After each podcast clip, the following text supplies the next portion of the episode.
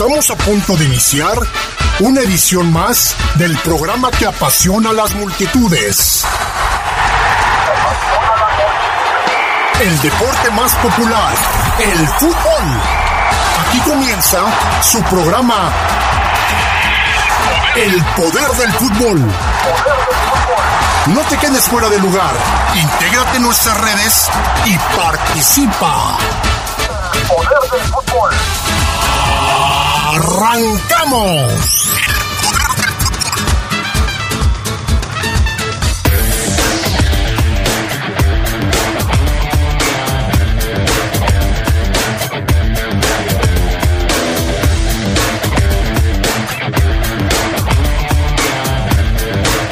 Con Ángel Mena como la novedad en la convocatoria del conjunto Esmeralda, los verdes viajan a Aguascalientes, donde mañana se enfrentan al Necaxa.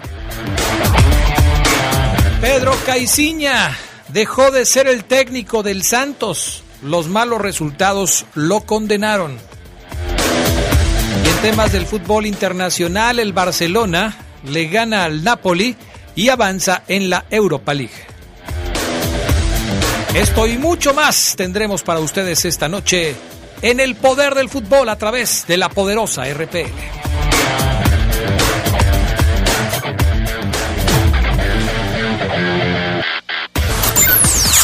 Escucha sabrosa, la poderosa. Nuestro auto es incondicional. Está en esos momentos de despecho. Ah, sí estoy mejor. Bueno, no, no sé. Donde hay que tener paciencia. Ya llegamos, ya llegamos, ya llegamos, ya llegamos. Para conocer lugares increíbles. Si ya elegiste tu camino, no te detengas. Por eso elige el nuevo Móvil Super Extension que ayuda a extender la vida del motor hasta 5 años. Móvil, elige el movimiento. De venta en La Flecha de Oro Refaccionarias. raticida, gasolina, ácido sulfúrico, amoníaco, acetona. No importa qué droga química te metas, todas están hechas con veneno y de todas formas te destruyes. La sangre de las drogas nos mancha a todos. Mejor métete esto en la cabeza. Si te drogas, te dañas. Si necesitas ayuda, llama a la línea de la vida, 800-911-2000.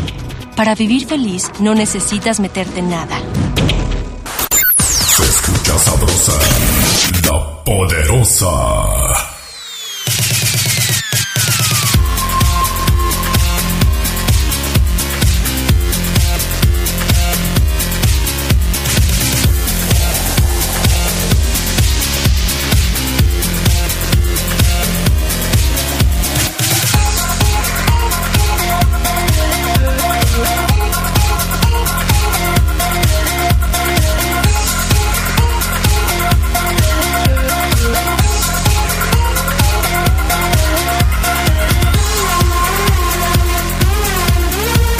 ¿Qué tal amigos, amigas? ¿Cómo están? Muy buenas noches, bienvenidos, bienvenidas al Poder del Fútbol. Les saludamos como siempre con muchísimo gusto a través de las frecuencias más deportivas de la radio, 93.9 de FM y en la aplicación La Poderosa RPL o en cualquier plataforma, TuneIn, cualquiera que ustedes puedan sintonizar para que nos puedan seguir también incluso en la página www.lapoderosa.com.mx. Hace mucho que no se reportan con nosotros amigos que nos escuchan desde partes lejanas del mundo. Nos han escrito de Japón, de China, de Alemania, de Irlanda, de España, de Colombia. Pues hace rato, ¿eh? Nomás nos llaman o nomás se reportan con nosotros los de los Estados Unidos, que ya es mucho decir, y por supuesto todos los que nos escuchan aquí en la ciudad de León. 477-718-5931, la línea de WhatsApp, para que usted que está eh, en disposición de querernos hacer algún comentario lo haga sin ningún problema. Y eh, pues lo puede hacer también a través de las redes sociales que ya conoce. Gracias a Brian Martínez en la cabina máster de La Poderosa, Jorge Rodríguez Sabanero acá en el estudio de deportes. Yo soy Adrián Castrejón. Y supongo que ya tenemos en la línea telefónica al Charlie Contreras. ¿Cómo está Charlie? Buenas noches. No, creo que todavía no lo tenemos, ¿no? Bueno, en breve nuestro compañero Brian Martínez eh, le hará la llamada a Charlie Contreras para estar en contacto. Vamos con un poco del fútbol internacional para ir entrando en materia esta noche. Eh, actividad en la Europa League, en donde pues ya se empieza a avanzar en el terreno de esta competencia y hubo partidos interesantes. Llama la atención, por supuesto, el del Barcelona contra el Napoli, que son que, fue un encuentro en donde pues eh, se esperaba ver qué iba a pasar con el equipo del mexicano Chucky Lozano. Bueno, pues el, partido terminó a favor del conjunto del Barcelona por cuatro goles a dos. Pero vamos primero con todos los resultados. El Dinamo Zagreb perdió uno, más bien ganó 1-0 al Sevilla de España con gol de Orsic de penal a los 65 minutos. Lazio y Porto empataron 2 a 2, partido realizado allá en Roma, en Italia. El Olympiacos cayó como local 3 por 0 frente al Atalanta, mientras que la Real Sociedad de San Sebastián perdió 1-3 frente al Leipzig, allá en España. El Braga venció 2 por 0 al Sheriff Tiraspol y el Napoli fue vencido 2-4 frente al Barcelona. El Rangers empató 2 a 2 contra el Borussia Dortmund y el Betis jugó y terminó 0 por 0 contra el Zenit de San Petersburgo. El Zenit ruso que viajó a España para este enfrentamiento. El Villarreal se impone ya en el marcador global 3 a 2 y el conjunto ruso queda fuera de circulación. ¿Cuáles son los equipos que logran avanzar después de los resultados de hoy dentro de la Europa League? Gana el Dinamo de Zagreb, pero el Sevilla es el que avanza con un global de 3 a 2. En cuanto al eh, Lazio y el Porto, el Porto es el que logra avanzar a la siguiente ronda. El Atalanta contra el Olympiacos, global de 5-1 a favor del conjunto del el Atalanta. El Leipzig también avanza 5-3 y deja fuera a la Real Sociedad. El Barcelona gana 5-3 y echa al Napoli. El eh, Braga en penales, después del empate global, es el equipo que avanza sobre el Sheriff, Tiraspol. Y el Rangers, fíjate, esto, esto sí me sorprendió, el Rangers termina eliminando al Borussia Dortmund, eh, aunque hoy empataron. En fin, así están las cosas. Charlie Contreras, ¿cómo estás? Muy buenas noches. Hola Adrián, te saludo con mucho gusto a todos los amigos del Poder de Fútbol, edición nocturna ya, noche de jueves. Y sí, los resultados de esta Europa League ya los estás dando, Adrián, metiéndonos ya en materia. Eh, creo que algunos no sé si decir que el, resultado del Barcelona es sorpresivo, Adrián, y aquí podríamos detenernos un buen rato, porque ya habíamos escuchado el Fafo, y yo la verdad es que estaba un poco con él, dudaba que este Barcelona fuera a resurgir, y, y no, no por la capacidad de Xavi, sino por el plantel que tiene, y que no, creo que yo creo yo no que no ha podido conformar un gran plantel, pero le llegaron jugadores de buen nivel, Aubameyang volvió a hacer gol, está también Jordi Alba como goleador, prácticamente algo que no habíamos visto hace mucho, Piqué hizo gol, Frankie de Jong también, y golearon 4-2 al Napoli, Adrián, en este juego que muchos decían maradoniano, porque eh, era en la Europa League, eh, de hecho el Napoli hoy llegó en un autobús de, de Diego Armando Maradona, hicieron goles los locales de Insigne y de Politano, pero no le alcanzó y el Barcelona va a estar entonces en los octavos de final de esta Europa League. El torneo que obviamente no querían jugar porque significaba la eliminación en Champions, pero el Barcelona va a estar disputando un título. ¿Es el amplio favorito del torneo, Adrián? Dime tu respuesta y ya después te digo yo la mía. ¿El Barcelona? Sí. Yo creo que yo creo que sí. Yo diría que sí, que es el, el, candidato a ser campeón en esta edición de la Europa League. Van quedando fuera algunos equipos que quizás podrían pensarse que, que, eran importantes en la competencia, pero pues yo creo que yo creo que sí la va a librar. Bueno, ya ya tú dime si si el Barcelona es el favorito, porque yo te dije que sí, pero yo supongo que tú tienes otros datos. No, de hecho ah, estoy okay. de acuerdo contigo. Bueno. El Barcelona es el favorito en este torneo y curioso, ¿no? Porque podría enfrentarse, si sigue avanzando, al Betis, otro español. Creo que no hay rivales eh, tan fuertes en esta Europa League, al menos en esta etapa de playoffs. Ya después lo que viene va a ser más fuerte, más importante como rivales. Y ahí Pero está Barcelona... también el ahí está también el Sevilla, que es otro de los equipos que generalmente en este tipo de torneos también saca buenos resultados. Sí. ¿Cómo cuánto se hace del Cuecillo a, al Malapoderosa aquí a Jardines del Moral? A ver, Sabanero, tú que de repente recorres esa ruta, ¿cómo cuánto te avientas? ¿Unos 22 minutos más o menos? Ah, 12 minutos. Ah, no, pues sí. Está bien. Digo, no le pregunto al Charlie porque no maneja esa, esa ruta, pero Fabián Luna me dijo que llegaba rápido. Y está rápido. Y está rápido, o sea... Bueno, si hiciste, ¿cuánto hiciste la otra vez a Guadalajara? Hice una hora... O, o, a Ciudad Manuel Doblado, ¿cuándo fue que me venías presumiendo que habías hecho como cinco minutos? Eh, bueno, he hecho poco Manuel Doblado y también de, vuel de, de, vuelta he hecho muy poco desde Zapopan hasta San Cristóbal.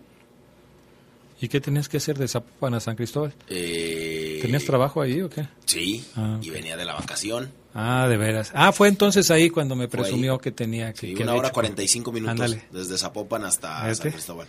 Y, y, eso que pasó las casetas y todo el rollo. Bueno, pues ya está aquí Fabián Luna Camacho, alias el, Seban, el Sebastián Vettel de La Poderosa. ¿Cómo estás? Así es, hola, ¿qué tal Adrián? Buenas noches, saludo con gusto a toda la gente, a Carlos también, un abrazo. Oye, favorito para ganar la Europa League, ¿tú sí crees, como dice el Charlie, que el Barcelona es el mero, mero picudo para esta edición de la Europa League?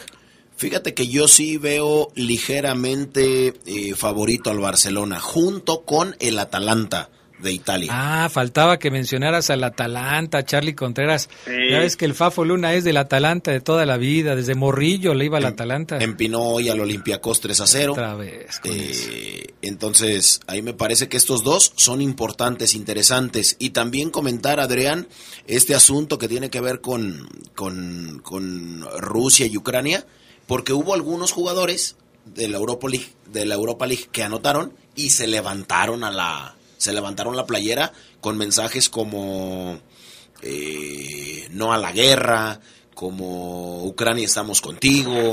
Alguien puso, este, puedo tomar un fusil, puedo apuntarle a alguien, pero no sé manejar un rifle, uh -huh. porque dicen que en Ucrania ya todos son, este, soldados, ¿no? O sea, la ley en Ucrania te dice que si tu país entra en guerra, automáticamente te conviertes en un soldado que va a defender su patria. Así es, y mira que hay un argentino, si no me equivoco, un brasileño, no recuerdo, de estas dos naciones, creo que es brasileño.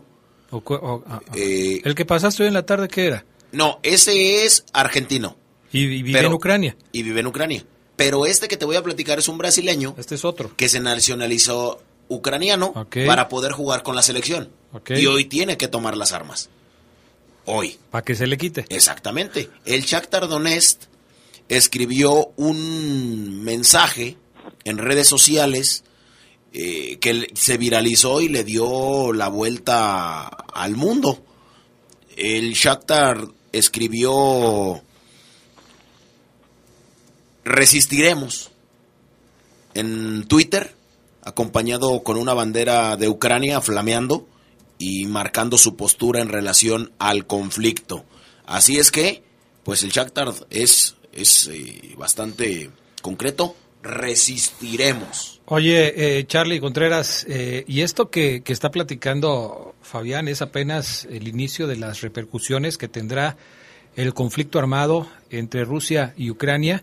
pues en esa zona del mundo con diferentes deportes profesionales, el básquetbol, el fútbol, incluso la Fórmula 1, porque yo estaba viendo información al respecto de que la Fórmula 1, la organización de la Fórmula 1, ha decidido quitar el Gran Premio de Rusia, que se competiría en Sochi en este 2022, del calendario de, la FIA. Eh, eh, eh, empezamos a ver ya las repercusiones de, la guerra en el ámbito deportivo. Sí, y aunque Rusia, Adrián Fafo, decida recular en esta operación militar, parece que las sanciones van a ser severas y de un buen tiempo, ¿eh? Y sí, ya lo habíamos eh, visto hoy por la tarde, tiempo de México, también Sebastián Vettel, el piloto de la Fórmula 1, ya había dicho que él no iba a ir al Gran Premio de Rusia este año. Lo platicaron también en la organización de Fórmula 1 y parece ser que también le van a quitar esta sede.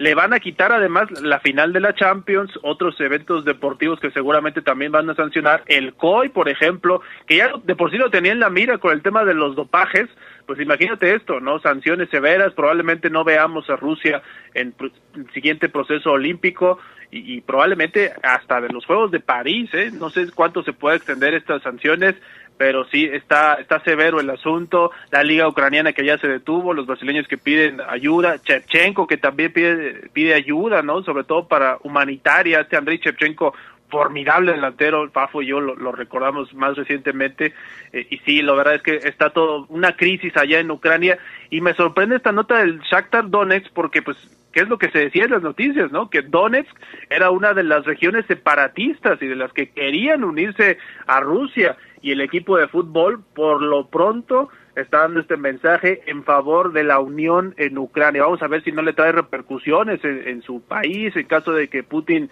logre sacar al actual gobierno y ponga a alguno de su conveniencia, ¿no? Sí, un gobierno títere, ¿no? Que es lo que generalmente sucede después de una guerra.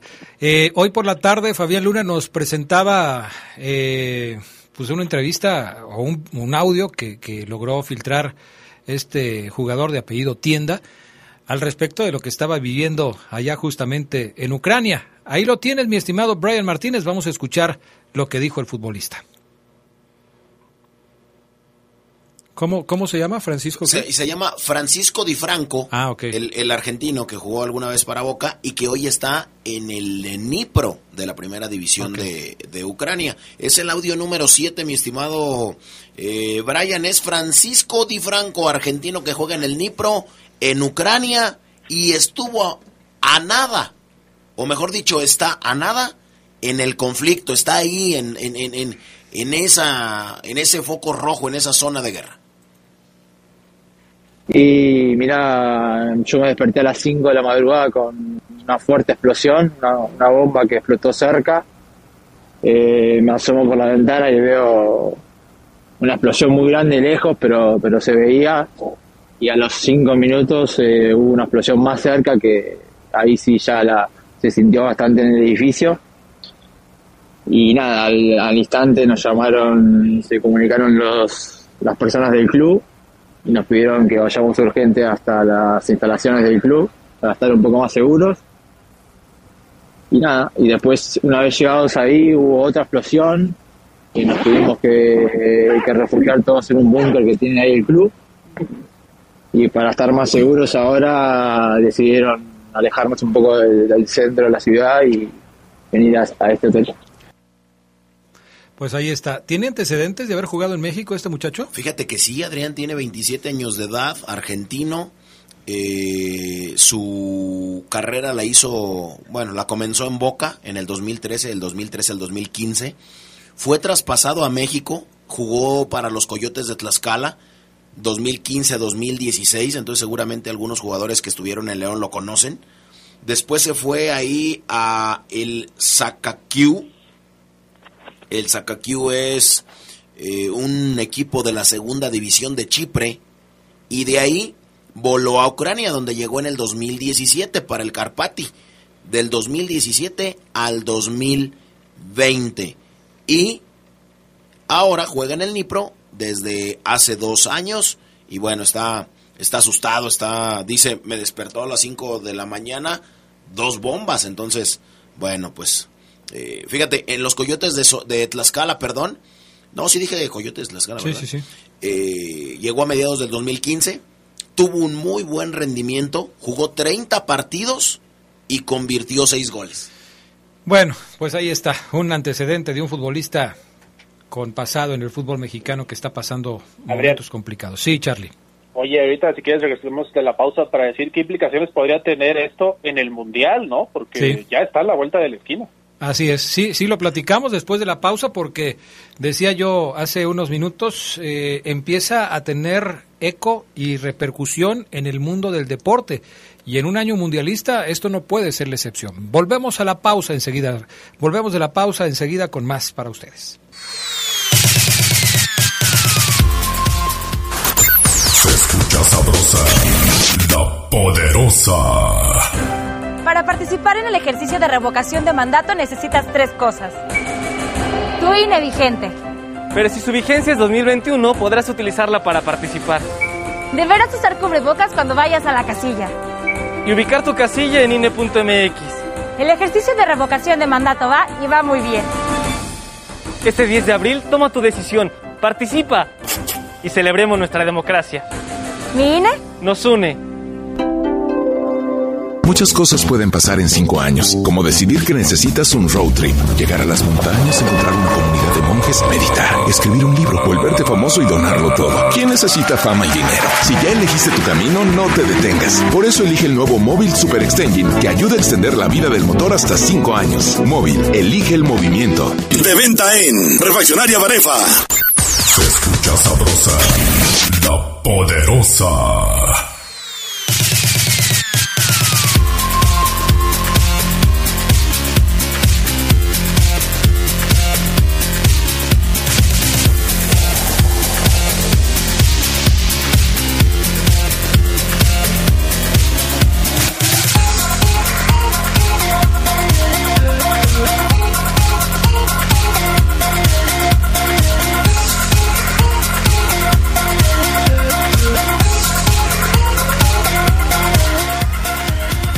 Estamos de regreso con más del poder del fútbol a través de la poderosa RPL. A ver, Charlie Contreras, platícanos qué es lo que se está moviendo al respecto del, del fútbol, del mundial, eh, en referencia a, este conflicto bélico entre Rusia y Ucrania. Pues Adrián, hoy por la tarde yo veía, el, todo esto comenzó como una especie de rumores, hay que decirlo, algunas publicaciones en redes sociales donde se habla incluso de poder cancelar el mundial. Esto todavía falta mucho para que pueda darse. Aparentemente, con lo que hemos visto hasta el día de hoy, porque hay países que, que no se han unido todavía a este conflicto armado de manera activa, digamos, como Estados Unidos, como Gran Bretaña, el Reino Unido, Alemania, pero sí podríamos esperar sanciones severas de la UEFA hacia Rusia. Y hay que recordar que Rusia pues está en este proceso mundialista. De, ellos van a jugar el repechaje o una de las series que les daría un, podría dar un boleto para el Mundial de Qatar. Si UEFA se adhiere a los mismos lineamientos de la Unión Europea, podrían incluso decir, ¿saben qué? Rusia no va, Rusia está programado para jugar contra Polonia, ya en cuestión de semanas. Este repechaje, la primera de las series de repechaje, porque son seis partidos, de ahí van a salir los seis ganadores que van a disputar los tres boletos, y Rusia va contra Polonia. Así que podríamos estar viendo, esa podría ser la inmediata, ¿no? Que Rusia de plano eh, lo, lo eliminen de este proceso, le quiten el derecho a jugar el Mundial y a ver qué pasa después, ¿no? Porque si se llegan a unir selecciones del este de Europa, si Ucrania está devastada eh, para entonces también dejaría este proceso. Ucrania va contra Escocia en otra de las series de repechaje. Así que si se siguen sumando países, podríamos estar viendo cómo caerían de cara al Mundial de Qatar, que parece lejano todavía algunos meses, pero con los conflictos armados sabemos que se suelen extender meses, años incluso. Sí, estaba viendo también una información, Charlie Fafo, al respecto de que el Reino Unido le habría prohibido ya a Roman Abramovich, propietario ruso del Chelsea, la posibilidad de vivir en Inglaterra. El gobierno británico, de acuerdo a, lo que consigna el Daily Mail, eh, lo considera como uno de los 35 cómplices del régimen de Vladimir Putin, con lo que pues estaría, por supuesto, en el ojo del huracán. El eh, empresario ruso, uno de los hombres más ricos del mundo, el señor Abramovich, que si no tengo mal la información, eh, se benefició después de la caída del muro de Berlín y de la liberación de la Unión Soviética con contratos millonarios de, empresas gaseras con gasoductos y todo eso, pues es una de las personas no gratas en, Inglaterra después de esta situación por su cercanía con el señor Vladimir Putin.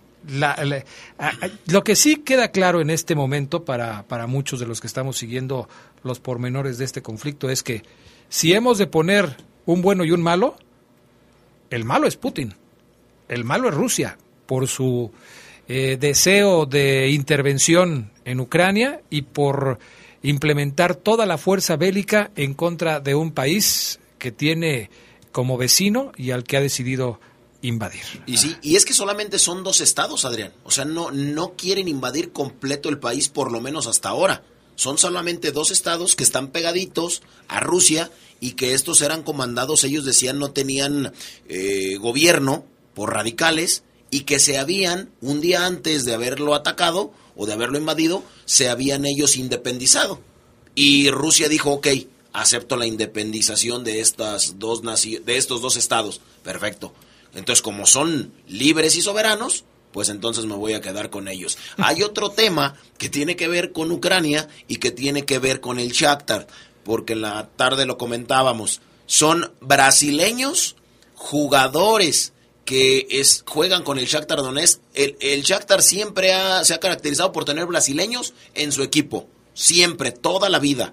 Buenos y muy buenos. Este es un poquito del mensaje que en el hotel los jugadores ucranianos, acompañados de sus familias, le mandan al gobierno brasileño para que los pueda sacar de ahí. ¿Por qué? Porque en este momento no hay salidas, ni vía terrestre y mucho menos por vía aérea.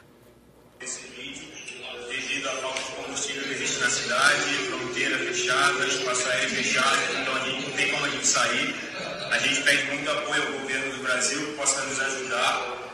E espero que vocês possam nos ajudar a promover esse vídeo e alcançar o máximo de pessoas possível. É, nós mulheres estamos com os filhos, com as crianças e Ahí está, bueno, dice, ayúdanos por favor gobierno brasileño, estamos con nuestras esposas e hijos, la esposa dice, tenemos a los niños aquí. ¿Quiénes son los brasileños que juegan en el Shakhtar?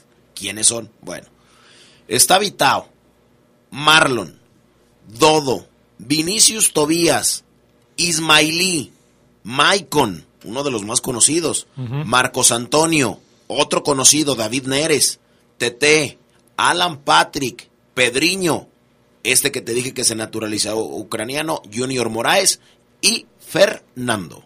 ¿Se acuerdan de un mexicano?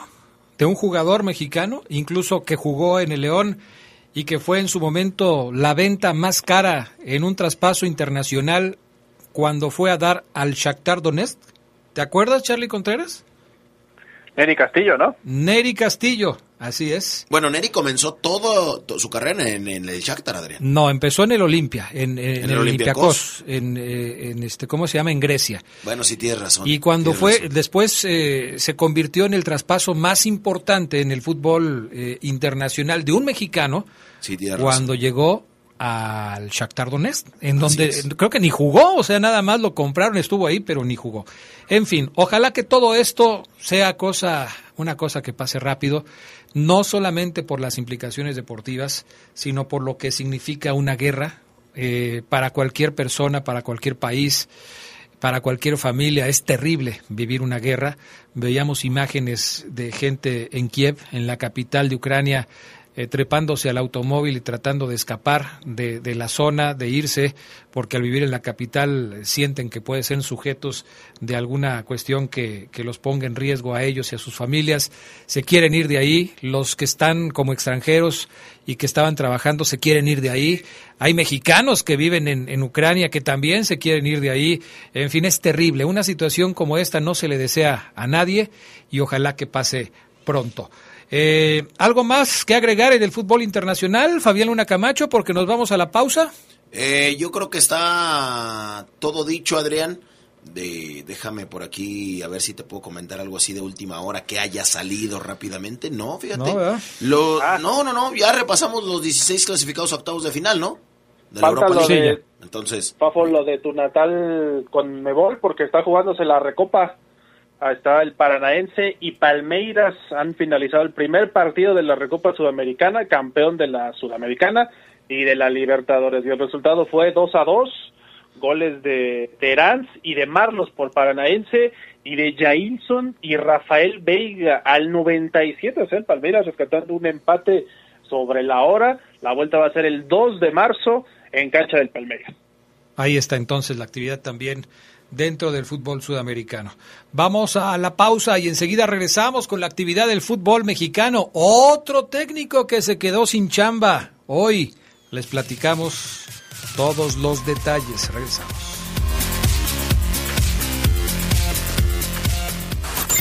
Se escucha sabrosa, poderosa. Nuestro auto siempre nos acompaña cuando queremos dar más, como cuando solo ibas a comer con tus amigos. Unos camaroncitos, ¿no? Y terminas en Acapulco. O cuando vas al trabajo. Respira, tú puedes. A pedir un aumento.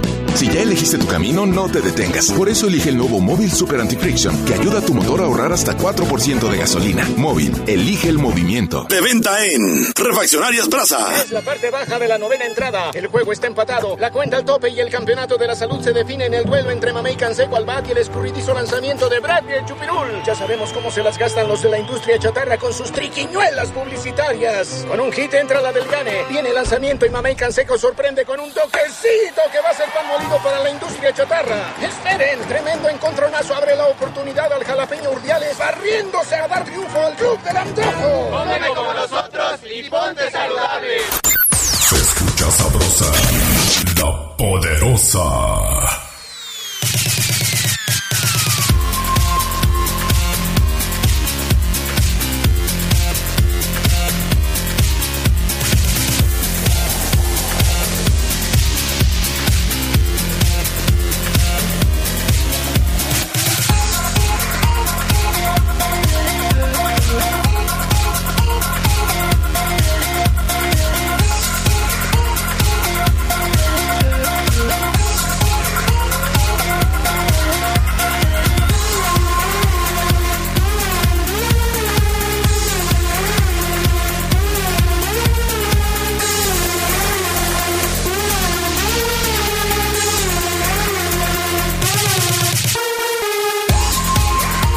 Ya estamos de regreso con más del poder del fútbol a través de la poderosa RPL. Mensajes de la gente que nos escribe, que nos manda sus opiniones, sus puntos de vista.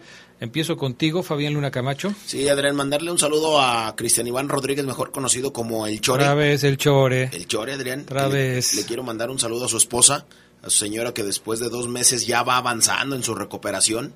Le mandamos un saludo y un abrazotote. Eh, que se recupere. También, obviamente, al hijo del buen eh, Cristian, que si no me equivoco se llama Donovan. Así es que le mandamos un abrazote a- al Chore, a su familia, que qué bueno que ya su señora, la verdad es que las vio muy, muy, muy difíciles por esa operación. Así es que le mandamos un abrazote y qué bueno que ya está en casa y que se está eh, recuperando. Claro que sí. Y eh, también mandarle un saludo, déjame decirte aquí, al buen eh, Fernando Yáñez. Dice, un saludo para Maya, te estamos escuchando. Me imagino que Maya es su hija, así es que eh, nos está escuchando, nos va escuchando. eh, como sea, le mandamos un saludo y un abrazote también al buen, al buen Fer. Perfecto. Nos escribe Arturo Ramírez de la calle Progreso de la zona centro.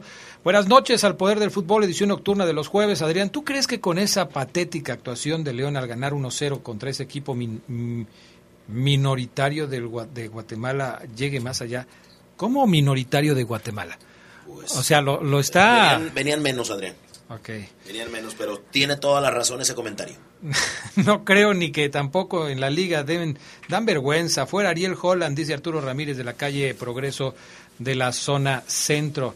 Dice eh, Ismael Pulido que te quiere mucho. Saludos como siempre, escuchándolos. Pensé que el programa iba a estar mejor que el de la tarde. Ya mande a dormir al Fafo Luna, por favor. Eh, no se te va a hacer. Ok. Bueno, ok, manden sus mensajes 477-718-5931, eh, el número de WhatsApp de La Poderosa Deportes y el Poder del Fútbol.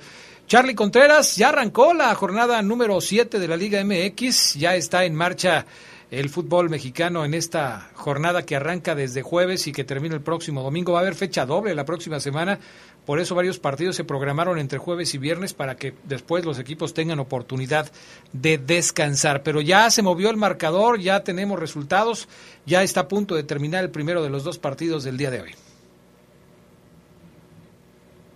Charlie, Aquí estoy, aquí estoy. ok. Ya, ahora sí. Sí, como bien lo comentas, Adrián, juegos desde hoy, dos. Tenía rato que yo no, no recordaba, dos juegos en jueves. Y Pachuca le está pegando al Mazatlán, minuto 70, 3 a 1. Así que otra victoria para los Tuzos enrachados. También hace rato que no veíamos a los Tuzos en las primeras posiciones del torneo. Y parece que este clausura 2022 va a ser un torneo bueno, al menos para regresar a la liguilla. Y más tarde vamos a ver el Querétaro contra Toluca. Ese está a las 9.05 de la noche, el segundo partido del día de hoy y también de la fecha. Oye, este, este Pachuca 3, Mazatlán 1, como que no sorprende a nadie, ¿no? Pachuca ha arrancado muy bien el torneo eh, en esta ocasión. El equipo de los Tuzos arrancó la fecha número 7 como segundo lugar de la clasificación con 13 puntos. En el caso de conseguir el triunfo, los de Almada llegarían a 16 unidades, estarían momentáneamente por arriba del Puebla, que obviamente tendría que terminar su partido para ver cuál queda, en qué posición final queda, pero no sorprende a nadie, ¿no? Así se esperaba, un Mazatlán que la verdad ha empezado muy flojo, dos triunfos, cero empates, cuatro derrotas. Lo que más ah, llamó la atención del Mazatlán en los últimos partidos fue la, la angustiosa victoria sobre el América eh, por la forma en la que terminó el partido, pero pues hoy las cosas están normalitas. Pachuca 3, Mazatlán 1. Sí, y yo creo que Beñat San José sigue en esa lista de técnicos como ya la se amplió el día de hoy pero sí les preguntaría, a ver, ¿quién se va primero de los técnicos que ahorita están por la calle de la amargura? Ah, pero ya, ya San José o Solari? Ya fallamos mucho en esas, mi estimado Charlie. Hoy se va Caiciña y no lo teníamos como el principal, ¿no? Sí estaba en la lista, pero estaban antes Solari, Aguirre y hoy corren a Caiciña. Que acababa de llegar. Sí. O sea, no tenía ni dos meses al frente del equipo y simplemente yo creo que aquí hubo un asunto de desacuerdo con la directiva Adrián profundo no no encuentro otra explicación para que un entrenador que acabas de contratar que sabes que cómo puede ser la relación que ya te había hecho campeón sí se tardó pero fue campeón con Santos mm, se vaya, ¿no? Así de pronto, cierto, Santos está en el último lugar, pero sí nos deja también muy en claro que los laguneros querían trascender en Conca Champions, porque ya habían visto cómo Monterrey, Tigres incluso habían ido a un mundial de clubes y ellos se quedaban siempre en la orillita, ¿no? Además perdiendo varias finales y parece que esa fue la, gota que derramó el vaso el señor Iraragorri con poca paciencia con Caixinha. Bueno, también digo, yo entiendo lo que dices, poca paciencia porque lo están corriendo en la fecha 6. Pero la verdad es que no parecía que Santos pudiera repuntar. Último lugar de la clasificación en la Liga MX el único equipo que no ha ganado un solo partido en la Liga MX. Un equipo mexicano al que golearon y eliminaron ayer de la Conca Champions en esa derrota frente al Montreal tres goles por cero. Y luego Caiciña, afectado por el COVID, debe estar que se lo lleva el diablo, Pedro Caiciña. No sé si ya regresó después de la estancia en Canadá, eh, pero seguramente sigue allá porque pues no puede abordar, no puede abordar un avión si tiene COVID y, y, con el frío que está haciendo allá, Charlie, no creo que la esté pasando muy bien el señor Pedro Caiciña. Según mis cuentas, es el cuarto técnico despedido en lo que va de este torneo. Si contamos a los que ya se tuvieron que ir, como Pablo Guede, como Leonardo Ramos, eh, como Marcelo Méndez, que son los que pues ya no tienen trabajo. Y entonces el caso de Pedro Caiciña sería el cuarto, el cuarto entrenador despedido en este clausura 2022. Va rapidita la guillotina, ¿eh? Rapidita la guillotina. Gracias por recordármelo, ya había perdido yo la cuenta de los entrenadores que, que han corrido. De esos, creo que solamente falta precisamente el de Mazatlán, el Vasco Aguirre y Solari, ¿no? ya solamente tres equipos de los que marchan en las últimas posiciones y que podríamos ver próximamente en la guillotina. Pero también preguntaría yo, ¿les ha ido mejor? Digo, el Necaxa prácticamente acaba de llegar el Jimmy Lozano, pero ¿les ha ido mejor de verdad a los entrenadores que llegaron con el mismo plantel? Mira, en el caso de San Luis, creo que no. En el caso de Necaxa, creo que sí. Con eh, el caso, eh, con la llegada del Jimmy Lozano, Necaxa no ha perdido. Tiene dos partidos y no ha perdido el equipo de, los Rayos del Necaxa. San Luis, la verdad, sigue siendo eh, un equipo muy malito en la liga. El técnico brasileño que llegó para dirigir al San Luis perdió este fin de semana con el cuadro de los Tigres, dos goles por uno, después de ir ganando el partido. Antes de ese compromiso, el San Luis había perdido 1 por 0 con el Toluca en la jornada número 5 y antes de eso le había ganado 3-2 al América. Pero creo que en ese partido, en el partido de la jornada número 4, eh, todavía no estaba el técnico, ¿no? O, ya, ya se lo habían dado a él como, porque aparece eh, Rigoberto Esparza en la ficha técnica. Como, como el, eh, ¿cómo se llama? El, el, técnico en esa ocasión. Seguramente ya lo habían nombrado, pero no se hizo cargo del equipo en ese partido.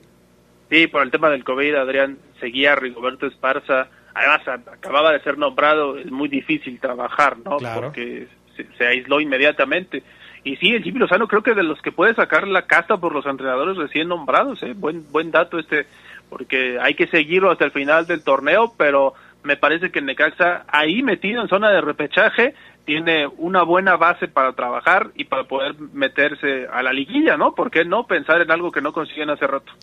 Bueno, ya platicaremos un poco más adelante en la previa del Necaxa contra León porque eh, sí, sí, desde luego eh, va bien Necaxa en estos dos partidos, pero le toca enfrentar a un equipo que se le complica mucho jugando como local al equipo de los Rayos. Otro de los partidos de esta jornada que incluso se juega, que se disputa el día de hoy, Charlie Contreras, y con el que se cerrará la actividad de este jueves en la Liga Mexicana, es eh, el partido del Puebla, ¿no? Que, anda bien, me parece que Puebla es de lo mejorcito en este torneo, en este torneo de clausura 2022 y que desde luego pues habrá que seguir a detalle. No, no es hoy el Puebla. Ah, ¿no es mañana? Puebla, con Chivas, se visita el, el, fin de semana. El que sí es hoy es Querétaro Toluca. Ese es el que, está es hoy. Sí, tienes Nacho Ambriz, que viene de ser pues prácticamente bailado, exhibido, ¿eh? No sé qué tanto le puede exigir la directiva Escarlata al técnico mexicano que ya fue campeón, porque honestamente yo creo que no puede dar dando esas desbandadas, ¿no? De estar muy bien, a ser goleado por Cruz Azul y luego quién sabe qué puede presentar en el siguiente partido Toluca. Seguramente hubo un jalón de orejas por ahí y el otro, pues es Querétaro, ¿no? Otro de los equipos que tampoco anda bien hace rato en varios torneos, hay que decirlo, y, yo siento que aquí, si yo tuviera que hacer un pronóstico, me iba por el empate. Fíjate que, que Cristante, que es el nuevo técnico del equipo de los Gallos, eh, me parece que de alguna manera también arrancó bien como técnico de la escuadra emplumada. ¿Y por qué digo esto? Fíjate los dos últimos resultados que tiene el equipo de Cristante. Cristante debutó en el partido contra Pachuca, en aquel 2 por 2 de la jornada 5 el 14 de febrero. No perdió. Después jugó contra Mazatlán y le ganó a los Cañoneros, dos goles por cero. Esto quiere decir que de seis puntos disputados, Cristante ha ganado cuatro, un empate y una victoria. De cualquier manera, esto también es una buena cosecha para un técnico que acaba de llegar. Eh, se había ido de la dirección técnica eh, de los Gallos Blancos tras la derrota frente al Puebla de dos goles por cero, el técnico Leonardo Ramos. Ahí fue cuando lo corrieron. Después de que se fue Leonardo Ramos, el Querétaro ya no ha perdido. Un empate y una victoria frente al conjunto de Mazatlán. Pero, ¿sabes qué me llama la atención más que los números de Ambriz que ya comentabas y los de Cristante que les acabo de decir? Que pareciera que esto está cruzado, que, estamos viviendo algo eh, que, que, en otras épocas sería al revés. Cristante como director técnico del Querétaro, cuando había sido director técnico del Toluca y llegó a los Diablos Rojos a, una liguilla y, a conseguir cosas importantes, y Nacho Ambriz, que había sido técnico del Querétaro. Hoy van a estar sentados en los, en los banquillos del otro equipo. Nacho Ambriz en el banquillo del Toluca y Cristante en el banquillo del Querétaro. ¿Qué cosas tiene el fútbol, no, Charlie?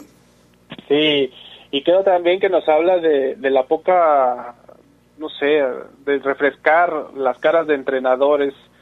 Sé que México no es una liga donde lleguen muchos nuevos entrenadores, y, lo vemos aquí, ¿no? Con la rotación de, de, técnicos, también lo que hizo Santos, ¿no? Que ya había tenido a Caiciña en una etapa previa, regresó y seguramente vamos a seguir viéndolo, a ver quién se anima a renovar la baraja de entrenadores en México posteriormente con, con algún Mazatlán, si se va, si se llega a ir el Vasco o Solari, pero sí creo que así ha sido también en los últimos años, ¿eh? entrenadores que, que van y vienen de un equipo a otro y así prácticamente construyen sus carreras dependiendo de cómo les vaya y esperando que les vaya bien en alguno de ellos. Bueno, veremos. Vamos a la pausa, regresamos con más del poder del fútbol a través de la poderosa RPL.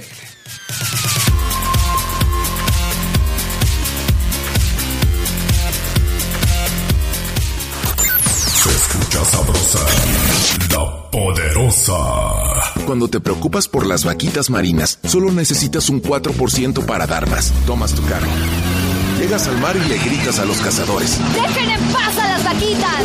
Si ya elegiste tu camino, no te detengas. Por eso elige el nuevo Móvil Super Anti-Friction, que ayuda a tu motor a ahorrar hasta 4% de gasolina. Móvil, elige el movimiento. De venta en Autopartes Gadi. Se escucha sabrosa, la poderosa.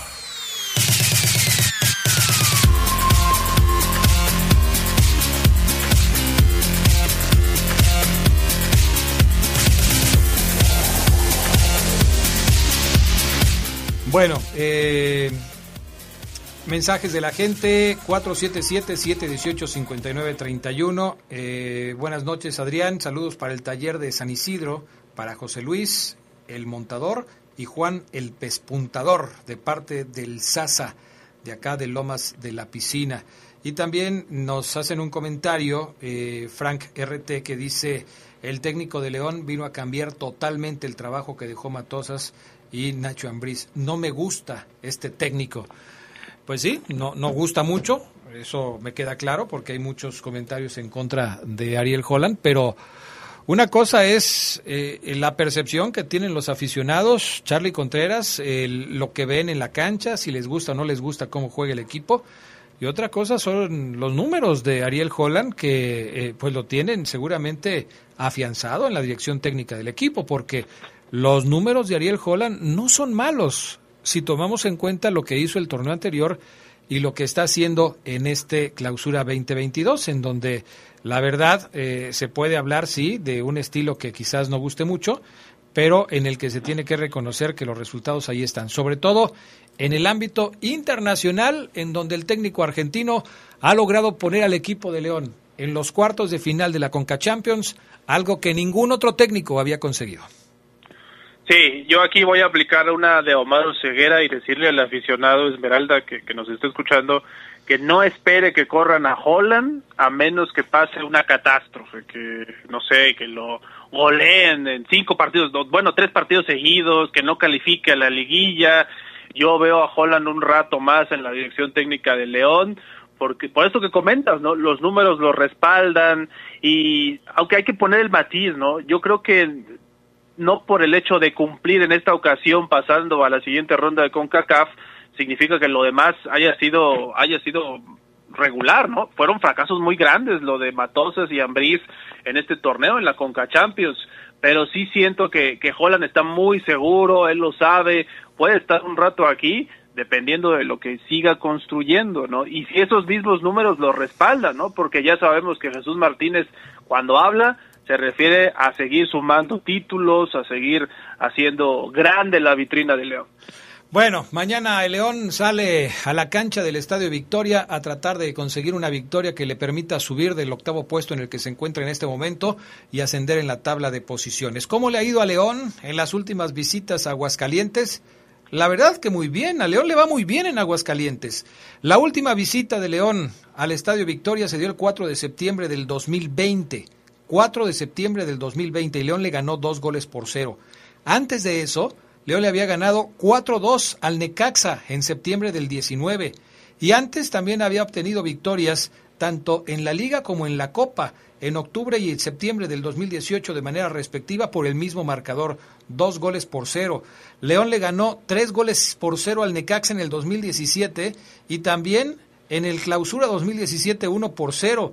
O sea, te vas a la historia de los enfrentamientos de León y de Necaxa y tienes que remontarte, fíjate bien en el dato, hasta el 27 de enero del 2016 para encontrar una victoria del Necaxa sobre León en Aguascalientes.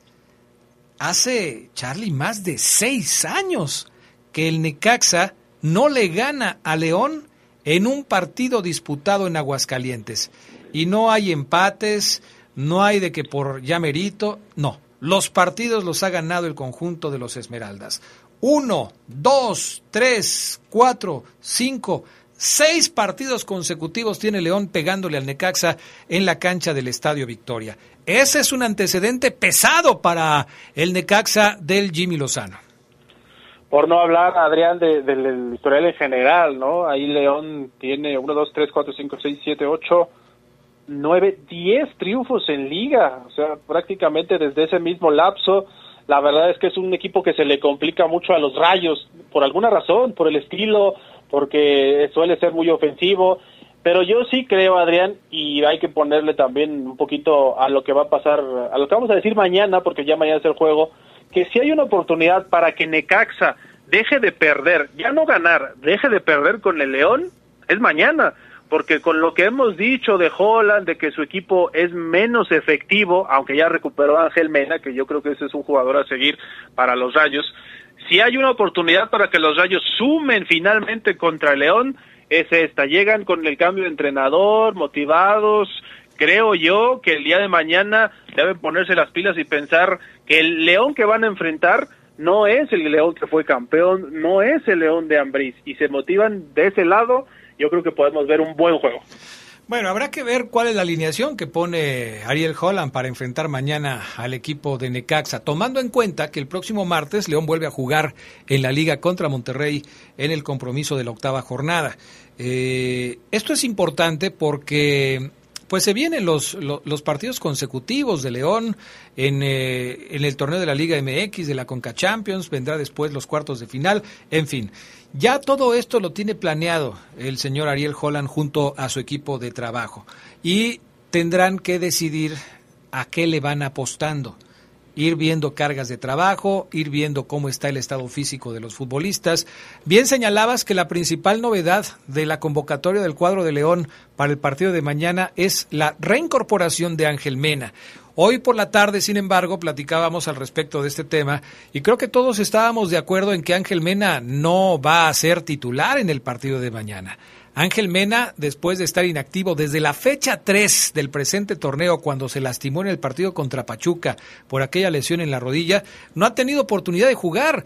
No jugó ni con su selección en Ecuador, no jugó con el León en los siguientes tres partidos, contra Cruz Azul, contra Pumas, contra Chivas, no jugó con los dos en los dos encuentros contra el Guastatoya. Tienen que llevar de a poco a Ángel Mena para que esté plenamente recuperado y pueda ser sí un elemento que le dé cierta ventaja al conjunto de los Esmeraldas. Pero insisto, no es solamente Ángel Mena. ¿A quién va a poner mañana el señor Holland en la alineación del cuadro verde? ¿Va a poner a Poncho Blanco? ¿Va a poner a Cota? ¿Con quién va a jugar en la central? ¿Va a regresar a Tecillo y a Barreiro? ¿O va a poner a Cajelmacher? ¿Quién va a jugar por la lateral de la derecha? ¿Se animará a poner al avión o seguirá con Mosquera? En fin, hay muchas dudas al respecto de la alineación que pudiera tener el equipo Esmeralda para el juego de mañana, pero las dudas surgen por la actividad constante que tiene el equipo de León. Y esto no lo sabremos, mi estimado Charlie, hasta mañana cuando el técnico de la Fiera dé a conocer la alineación con la que va a enfrentar al equipo de Necaxa. Sí, son dudas que tienen que aclararse, Adrián, y circunstancias que creo que Holland debe tener muy claras de principio a fin, ¿no? En cada partido que enfrente ahora en la liga, porque está en dos torneos, es de los pocos equipos que siguen dos torneos, y hay que ver, ¿no? Si Ángel Mena, por esto que me estás comentando, yo entiendo que, y también lo ha abordado Mauro Ceguera, que no está al 100, no está completamente recuperado de su lesión. Entonces, entendiendo esto, entendiendo que también luego va a tener actividad en Conca Champions, no lo vamos a ver de arranque. Pero si estuviera bien, yo lo ponía a los 90 minutos. En el partido que Holland elija es el clave, ¿no? El siguiente partido clave. Yo creo que León ya debe, debe de pensar sí en Conca Champions, pero también en no dejar ir más puntos en la liga, porque no puedes tampoco estar ganando un partido, luego vuelves a la irregularidad y dejas ir puntos. Y en ese sentido, creo que eh, si yo si fuera Ariel Holland, Adrián, le daba medio tiempo para que pueda ir agarrando también esa confianza. Después vendrán partidos que podrás ir manejando, quizá, dependiendo en la liga, pero yo sí creo que necesita el León a Ángel Mena, eh, por lo que estamos viendo con los otros atacantes, ¿no? No que hayan tenido un mal nivel hasta el momento, pero sí extraña al jugador referente en ataque, creo la fiera. Bueno, pero si tienes a Elías Hernández que aparentemente está retomando el nivel, que ha hecho dos golazos contra el Guastatoya, aunque en la liga no ha aparecido, pues quizás lo más conveniente para León será meter a Elías Hernández como titular y quizás darle esos minutos de los que hablas a Ángel Mena en el segundo tiempo del partido. El árbitro del encuentro de mañana será el señor Óscar Macías Romo. Ya no se usa eso, nunca se usó, o se usó en el extranjero, pero no se usa en México que un árbitro de cierta ciudad no debe pitar el partido del equipo de su ciudad de nacimiento, por aquello de que pueda haber tendencias y que le, gane el corazón al árbitro, porque Óscar Macías Romo es nacido en Aguascalientes el 9 de septiembre de 1981 y va a pitar mañana el partido entre el Necaxa de Aguascalientes y el León. Te pregunto otra vez, Charlie, ¿eso se usaba, ya no se usa, nunca se usó. ¿Te acuerdas de un caso como este? Eh, sí, yo también recuerdo esta especie de normativa, Adrián, de la liga en donde le impedía a los árbitros de dirigir en su ciudad, ¿no? Al menos en primera división, pero todo nos indica con eso que ya no existe y que los entrenadores, si tú naciste, no sé, aquí en Aguascalientes, si naciste en León, le puedes pitar al León, ¿no? Pero sí, eh, es extraño, ¿no? También ver este tipo de designaciones aunque entiendo también que la comisión de arbitraje quizá no tiene tantas eh, posibilidades, ¿no? De manejar, eh, se elige un árbitro y se, ya no se ponen a checar después en dónde nació, ¿no? O si tiene algún impedimento. Pero yo quiero pensar que en cuanto a reglamento no hay, no hay nada extraño y, ya se borró esa, esa regla. Sí, sí, seguramente hablamos de una regla no escrita, ¿no? Algo que se tomaba como eh, algo que sucedía, aunque nunca se dijo que era oficial o que se tuviera que hacer así. Oscar Macías Robo ha estado en seis partidos en este clausura 2022, de los cuales ha sido central en tres, asistente eh, no ha sido, ha tenido participación en el VAR, pero en total han sido tres los partidos en los que ha estado como central, eh, mostrando diez tarjetas amarillas y una tarjeta roja. Él es Óscar Macías Romo, el árbitro central para el partido de mañana. Un hombre de 1,78 de estatura, 75 kilos de peso. ¿Cuáles son los tres partidos que ha pitado en este torneo? Bueno, en realidad son dos. El tercero va a ser mañana. El Pachuca le ganó de visita 2 por 0 al San Luis y el Toluca le ganó de visita 2 por 1 al Mazatlán. Si queremos ver algo que de alguna manera le, le puede favorecer a León, con Óscar Macías Romo en este torneo, Ganan los visitantes, Charlie Contreras. Sí, sí, sí, ahí es el factor, ¿no? Para los aficionados del León, que, que tampoco creo que consideren a Oscar Macías como uno de sus árbitros no predilectos, ¿no? O de los que le tienen alguna alguna reserva en cuanto a que les pite mal. Pero bueno, también dirá la gente de Necaxa, pues la tercera es la vencida, ¿no? Por lo menos para no perder. sí, a ver qué es lo que sucede. Oye, terminó el partido ya en Pachuca, triunfo para el cuadro de los Tuzos, tres goles por uno, a punto de arrancar ya en unos minutos más el encuentro entre Querétaro y Toluca. Pero danos el resto de la jornada, Charlie Contreras, y qué tendremos en las transmisiones de La Poderosa el fin de semana por la señal del 93.9. Claro, Adrián, el día de mañana Necaxa contra León a través de la señal de La Poderosa esto va a ser desde las 6.50, si no me equivoco. Así es, así es. 6.50 de la tarde, Necaxa contra León, allá en el Victoria, un estadio que es muy bonito. Yo no tengo la fortuna de conocerlo, el Fafo sí, pero sí dicen los que han ido que, es un estadio bonito y bien, bien construido. Después, e, el mismo día de mañana, vamos a ver Juárez contra Tigres. Este juego creo que puede ser bueno, se reencuentra el Tuca Ferretti con sus ex dirigidos y el Piojo va otra vez con el Tuca. Ya para el, ah no, el mismo viernes también Tijuana contra Atlas, porque recordamos esta fecha doble que se viene después, el sábado ahora sí, Monterrey contra San Luis, Chivas Puebla y Pumas América, este partido es a las nueve de la noche, así que vamos a estar también pendientes por ahí, Cruz Azul contra Santos es el juego que cierra la fecha número siete de la Liga MX en su clausura 2022. Pues ahí está la actividad de la jornada número 7 de la Liga MX. Entonces tendremos mañana el Necaxa contra León a las 6.50 de la tarde. El sábado, repitiendo la información que nos dio Charlie Contreras, el sábado vamos a tener el partido entre Pumas y América, 10 minutos antes de las 9 de la noche. Y el domingo, 10 minutos antes de las 7 de la noche, tendremos el Cruz Azul contra el equipo del Santos de la comarca lagunera. Así se va a disputar la jornada y así estará la... Eh, pues las transmisiones de la poderosa RPL en este eh, en este fin de semana. Charlie, ¿algo más que quieras agregar? Nada más, Adrián, ya despedirnos y nos escuchamos el día de mañana. Perfecto.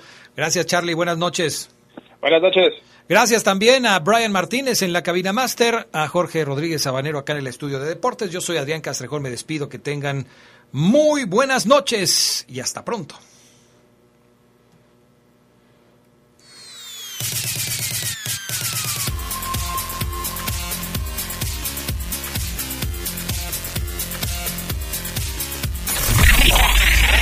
Hemos concluido una edición más de su tradicional programa, El Poder del Fútbol.